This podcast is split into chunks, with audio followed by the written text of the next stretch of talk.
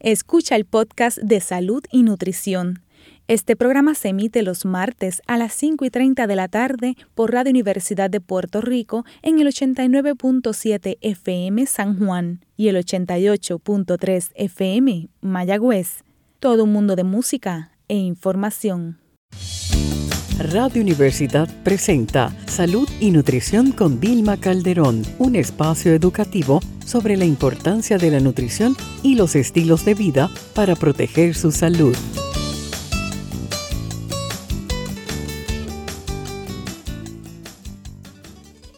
Muy buenas tardes, Puerto Rico. Les habla Vilma Calderón, licenciada en Nutrición y Dietética, Neurocoach y la moderadora de su programa Salud y Nutrición con Vilma Calderón, todos los martes a las 5 y 30 de la tarde por aquí por Radio Universidad en el 89.7. Bueno, ya estamos a mediados de julio. Eh, hoy es martes 13 de julio y ya estamos a mitad de año. ¿Qué ha pasado en nuestro país? ¿Qué sigue pasando? ¿Y qué ha ocurrido también a niveles personales, verdad? Posiblemente ya a mediados de año, pues muchas personas se preguntan qué pasó con esas metas que teníamos a principio de año. ¿Las hemos cumplido? ¿Nos hemos olvidado de ellas? ¿O qué estamos planificando hoy precisamente ya para los próximos meses? Dentro de prácticamente seis meses ya tenemos un nuevo año encima, están las navidades, cómo queremos llegar a ese momento, en gran medida depende de las decisiones y las acciones que llevemos a cabo en el presente. Recuerden que siempre las decisiones que tomamos y las acciones que llevamos a cabo es lo que van a formar ese futuro que queremos construir. Tenemos que, vivir, ¿verdad?, enfocados en el presente. Que el pasado sea esa lección, ese aprendizaje. Pero es el presente lo único que tenemos precisamente para forjar el futuro.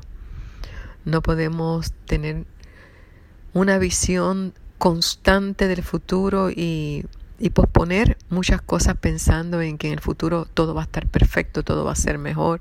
No, tenemos que empezar a ser felices desde ahora.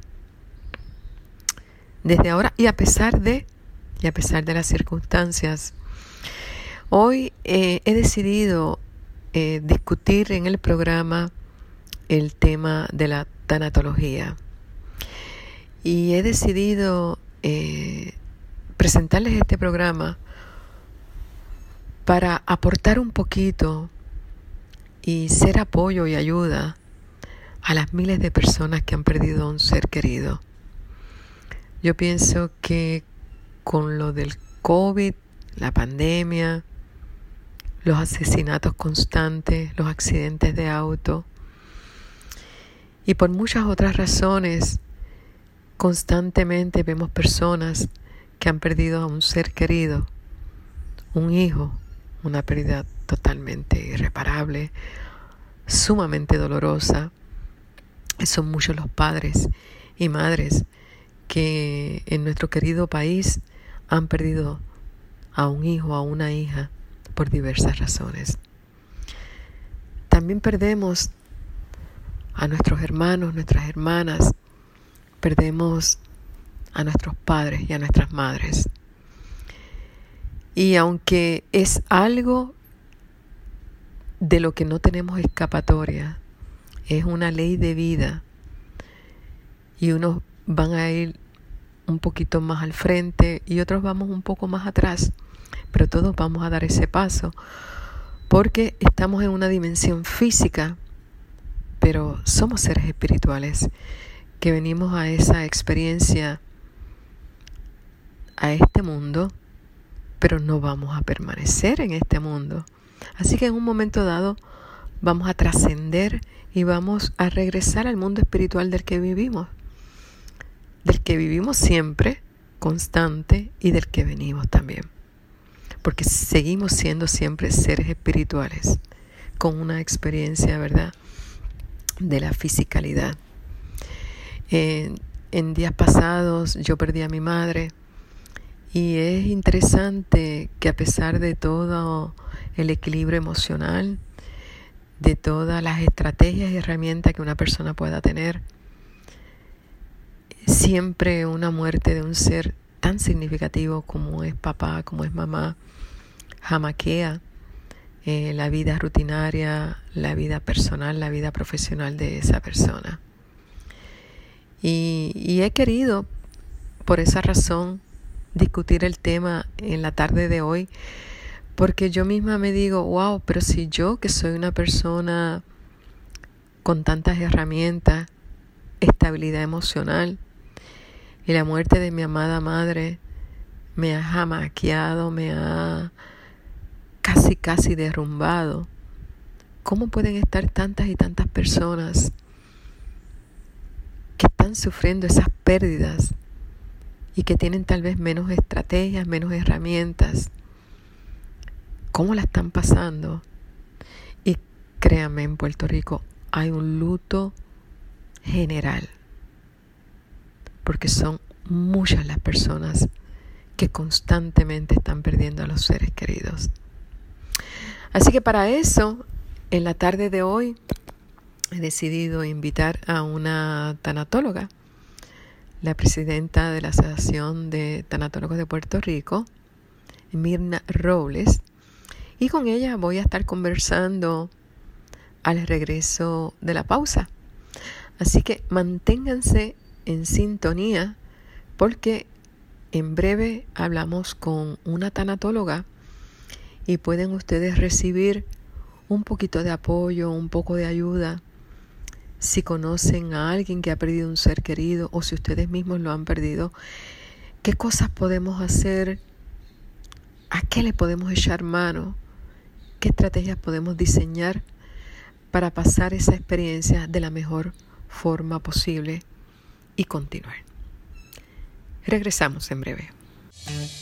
Están escuchando Salud y Nutrición con Vilma Calderón.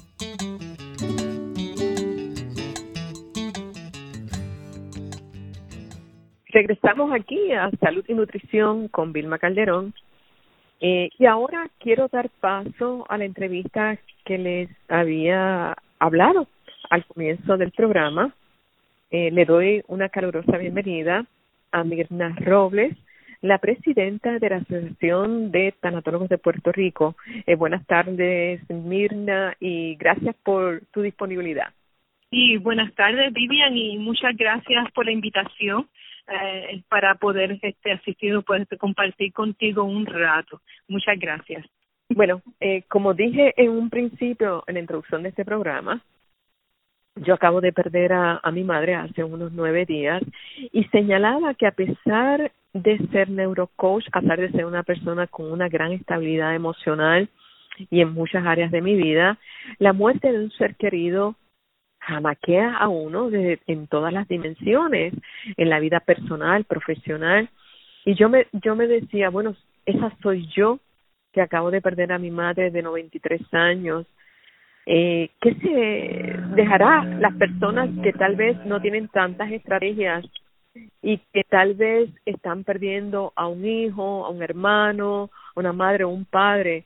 ¿Cómo se pueden sentir? Y en un Puerto Rico, Mirna, donde a cada rato vemos que hay asesinatos, que hay accidentes de tránsito, que mueren personas por el COVID o por cualquiera otra razón, pues yo me pregunto, qué podemos hacer, ¿verdad? Así que con esa intención he querido invitarte. Una vez más te agradezco, Mirna, la disponibilidad. Y quisiera comenzar preguntándote, ¿qué es eso de la tanatología? Bueno, es como la gente piensa que es una palabra nueva, pero es eh, realmente ha estado entre nosotros por mucho tiempo. Realmente sí es algo del siglo de este siglo, ¿no? del siglo XX, ¿verdad? siglo XX, ya estamos en el XXI. Pero la tanatología es la ciencia, eh, es una ciencia eh, en la cual se estudia todos los aspectos que tengan que ver con la muerte. Eh, y esto tiene que ver no solamente el proceso este, antes durante y después de la muerte, eh, pero todo lo que tenga que ver a nivel de rituales, a nivel de especialmente de duelo, eh, la asistencia al enfermo terminal eh, y por los diferentes tipos de pérdidas, porque la tanatología abarca todas las pérdidas significativas que tiene el ser humano, no solamente la muerte, que es la pérdida mayor, porque tenemos ya una pérdida física, eh, física del ser querido, de un ser querido que amamos. Pero hay diferentes tipos de pérdidas en Puerto Rico, más que no, más que nada. Pero tenemos muchos tipos de pérdidas.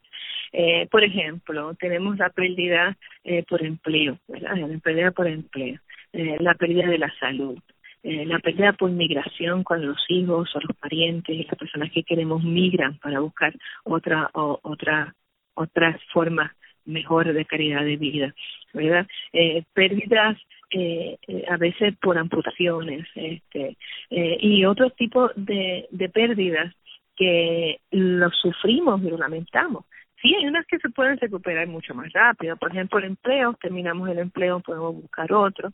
Este, la migración, pues mucha gente va, regresa, nos podemos comunicar con ellos con todos los medios técnicos, ¿verdad? Perder la salud, sí, podemos perder la salud, eh, podemos recuperarla nuevamente. Eh, también trabajar también con aquella pérdida de salud en que las personas verdad están diagnosticadas con una enfermedad realmente que pueden amenazar con su vida. Y otros tipos de pérdida que a veces uno piensa wow esto me afectó esto me dio duro y pero tenemos esa capacidad como seres humanos eh, de poderse ponernos de esa y también ser ponernos también de la muerte de la, de la pérdida de un ser querido porque nosotros sí tenemos la capacidad de poder trabajar en los procesos de duelo, de las pérdidas y restaurar nuevamente nuestra vida para continuar viviendo de otra manera, ¿verdad? Eh, quizás más fortalecidos ante la pérdida. Yo pensaba que la tanatología trabajaba específicamente y solamente las pérdidas, en este caso, ¿verdad?, de un ser querido, así que me alegro eh, y eh, que me estés ilustrando y que me ayudes a comprender la amplitud de toda eh, lo que trabaja la tanatología, que me imagino que no solamente, como acabas de mencionar, pérdida de empleo, pérdida de, o sea, en caso de amputaciones, pérdida de salud eh, y pérdida también, me imagino que tal vez en caso de divorcios, eh, oh, sí, eso es, verdad, la separación y divorcio se me quedó, eh, pero hay muchos tipos de pérdidas, todo aquello que jamaquea, jamaquea esa, esa, esa estabilidad emocional y que hay pérdidas porque las emociones y los sentimientos están ahí, somos personas, ¿verdad? Nos, tenemos cuerpo, tenemos alma y somos espíritu también, y toda esta cosa se resiente, cuando tenemos pérdida, todo nuestro sistema, todo se resiente, y a veces uno piensa contra las personas, ¿por qué tengo tanto dolor en el pecho? ¿Por qué no puedo comer? ¿Por qué no puedo dormir? ¿Por qué tengo esta ansiedad? ¿Por qué tengo estos sentimientos y emociones que se dan durante cualquier tipo de pérdida? Y realmente, pues sí, porque somos una persona, somos personas holísticas, somos personas que estamos influenciadas en todos los aspectos, a nivel cultural, a nivel espiritual, a nivel social, a ver, todo, todo, eh, todo nuestro ser, eh, el ser humano no es tan fácil no es tan fácil, es más complicado, además de la parte biológica. Pero sí, somos un ente en la cual cuando tenemos este proceso de duelo por alguna pérdida, nos resentimos totalmente. Y en el caso eh, eh, en particular, Mirna, cuando hay una de las pérdidas mayores, que es la pérdida de un ser querido, que puede ser un hijo, una madre, un padre, y que vivimos en un Puerto Rico que yo siento que está de luto, porque eh, tantas personas pierden a tantos seres queridos de tantas formas, eso en términos de la vida, pero en términos de lo que es empleo, en términos de lo que son los divorcios, en términos de lo que son tantas otras pérdidas, pues podríamos decir que nos arropa como un duelo colectivo. Pero en particular cuando hay una pérdida, ¿verdad?, de una muerte, ¿cuáles son las etapas, o, o en general, cuáles son las etapas que enfrenta una persona que tiene una pérdida significativa? Mira, nosotros somos, conocemos mucho, casi la mayoría de nosotros, aquellos que sepan un poco más con respecto a duelo, eh, conocen las famosas etapas que, que describe la doctora o que describió la doctora Elizabeth Cooper Ross. Estamos hablando de la década de los 60. Eh, la doctora Ross era psiquiatra, este, y atendía especialmente enfermos terminales, porque ella estaba asignada a un hospital. Atendió tanto a adultos como a niños, Y, y trabajó con ellos eh, todo ese proceso de enfermedades terminales hasta la muerte. Eh, y ella describe unas etapas eh, que a veces las conocemos. Por ejemplo, la primera esa etapa que todo el mundo conoce se llama lo que es el shock, ¿verdad? Que es la esta negación, eh, de no aceptar que la persona dentro de ser querido ha muerto. Eh, y nos quedamos como paralizados. Es como una anestesia emocional eh, que, que tenemos para protegernos de la noticia tan y tan fuerte, ¿no? Eh, y que realmente no hay aceptación en ese momento. Dice, ¿qué es lo que está pasando? No puedo aceptar, no puedo pensar, no puedo creer ni siquiera las consecuencias de la muerte eh, de ese que ella me va a traer en mi vida. La segunda etapa, a veces uno tiene ese, esa etapa de coraje, eh, de ese coraje, coraje con uno mismo, coraje con la persona que falleció, eh, porque uno siempre se queda con la duda qué pudo haber hecho Dios para que qué pudo haber hecho yo para no eh, para que este ser querido no muriera. Eh, coraje con ese ser querido también, porque porque te moriste, porque me dejaste sola. Y hay, y, hay muchos otros de sentimientos que van ahí. A veces la culpa es uno de los sentimientos que hay que trabajar con ellos mucho más, eh, pero sí a veces se da, porque a veces la gente piensa, a lo mejor es culpa mía no llevarlo al médico que yo que me habían recomendado, o culpa por no por traerlo a este hospital y poderlo haberlo hecho en otro, eh, eh, o echarle la culpa a los demás por la, por la situación el desenlace del fallecimiento del ser querido. Cuando estas cosas pasan, ¿verdad? También empieza entonces el proceso de tristeza, la pena, eh, que trabajamos, ¿verdad? Con la ausencia física de la persona y podemos caer en lo que la gente crea que es depresión. Pero esta depresión no es la enfermedad y el trastorno mental en la cual lo diagnostican el psicólogo y el psico y el psiquiatra y entonces mucha porque ya la depresión es una enfermedad seria y que necesita tratamiento especial bajo medicación, sino que la depresión que nosotros sentimos durante el proceso de duelo es la tristeza profunda que tenemos por la ausencia de ese ser querido y pasamos por esa etapa también. Es como llegar al fondo de nuestro duelo. Vamos a llegar al fondo en la cual uno piensa que se va a morir, a veces, muchas veces. Pero realmente es parte del proceso de duelo y no es necesariamente un trastorno mental. y la gente tiene que comprender eso. Y estamos, eh, porque miren, aquí en este país lo más que se vende son ansiolíticos y antidepresivos. Y hay que tener mucho cuidado y no estar bebiendo medicamentos cuando realmente no es necesario pasar por el proceso de duelo.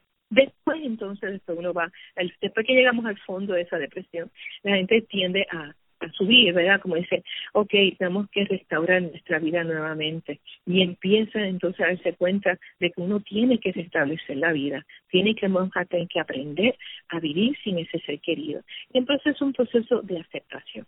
Y aceptación para volver otra vez a esa rutina, a esa vida, a atender a nuestra familia, a atender el trabajo, a atender otras cosas.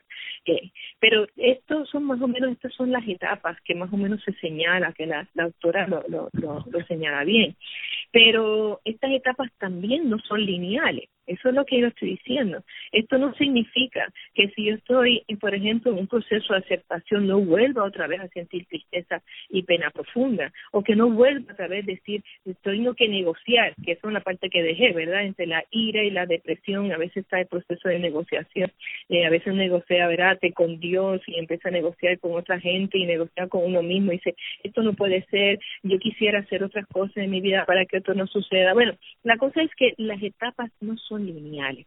Y uno puede virar hacia atrás y volver otra vez a la etapa en que estaba. Pero lo que quiero decir bien es que los duelos son diferentes. Los duelos son personas. Lo que yo sufro por la pérdida de mi mamá, no lo puedo comparar con ninguna otra persona que tuvo el mismo tipo de pérdida. ¿Por qué? Porque las pérdidas no las sufre, el dolor del duelo se sufre dependiendo de muchos factores y variantes.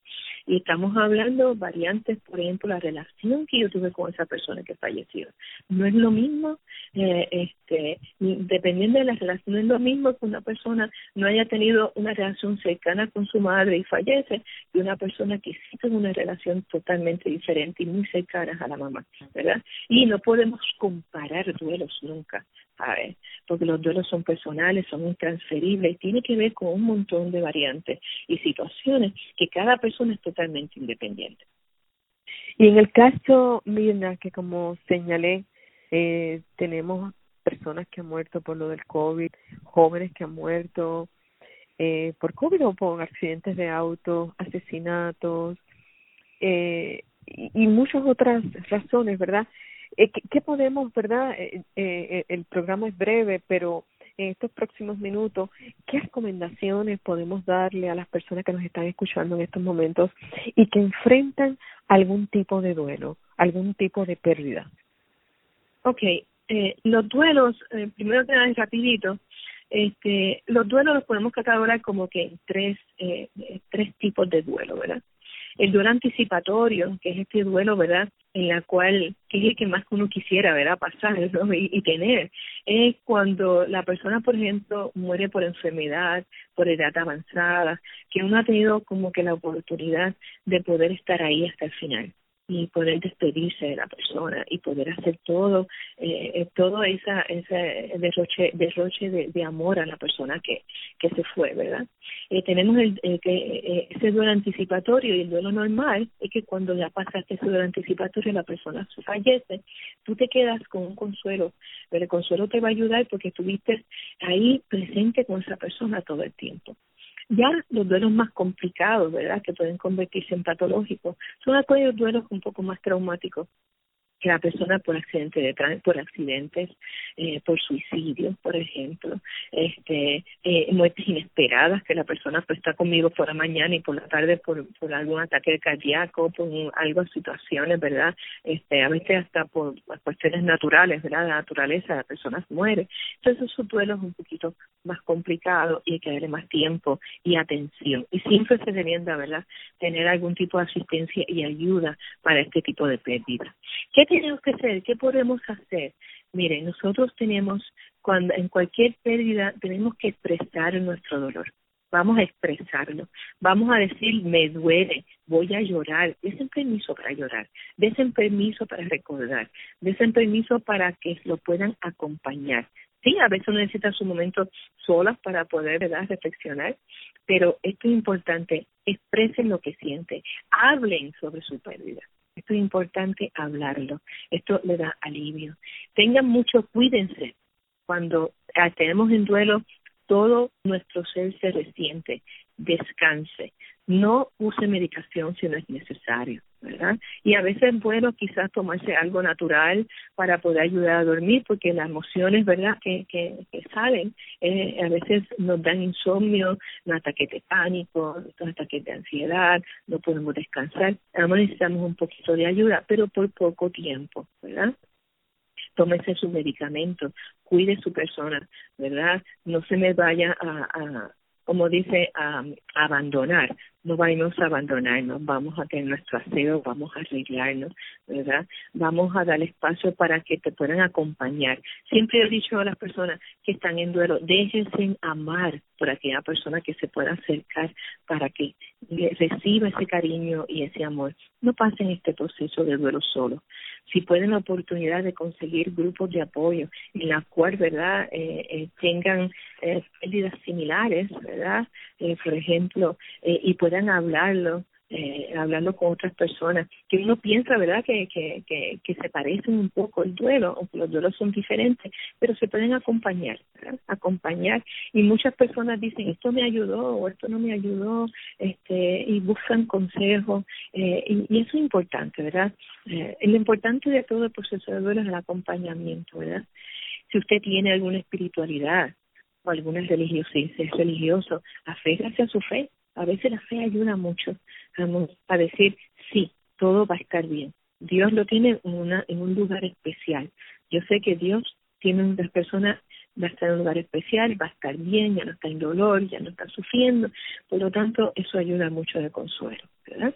este y, y lo importante es que las personas sepan verdad eh, que usted está en duelo por lo tanto le dé la oportunidad y el espacio que usted necesita para poder expresar sus sentimientos y emociones si es necesario busque ayuda profesional no se quede con esto sola, ¿entiendes? Hay profesionales muy buenos, hay psicólogos muy buenos que se están preparando en tanatología y que pueden ayudarlo mucho. Y si no, pues muchos psicólogos no nos refieren a los tanatólogos, ¿verdad? Porque, porque descubren que la persona no tiene una depresión por trastorno mental, sino que es realmente por por, por pérdida. Y estas son pues cosas sencillas que nosotros podemos hacer. Así que yo les recomiendo a las personas. Sí.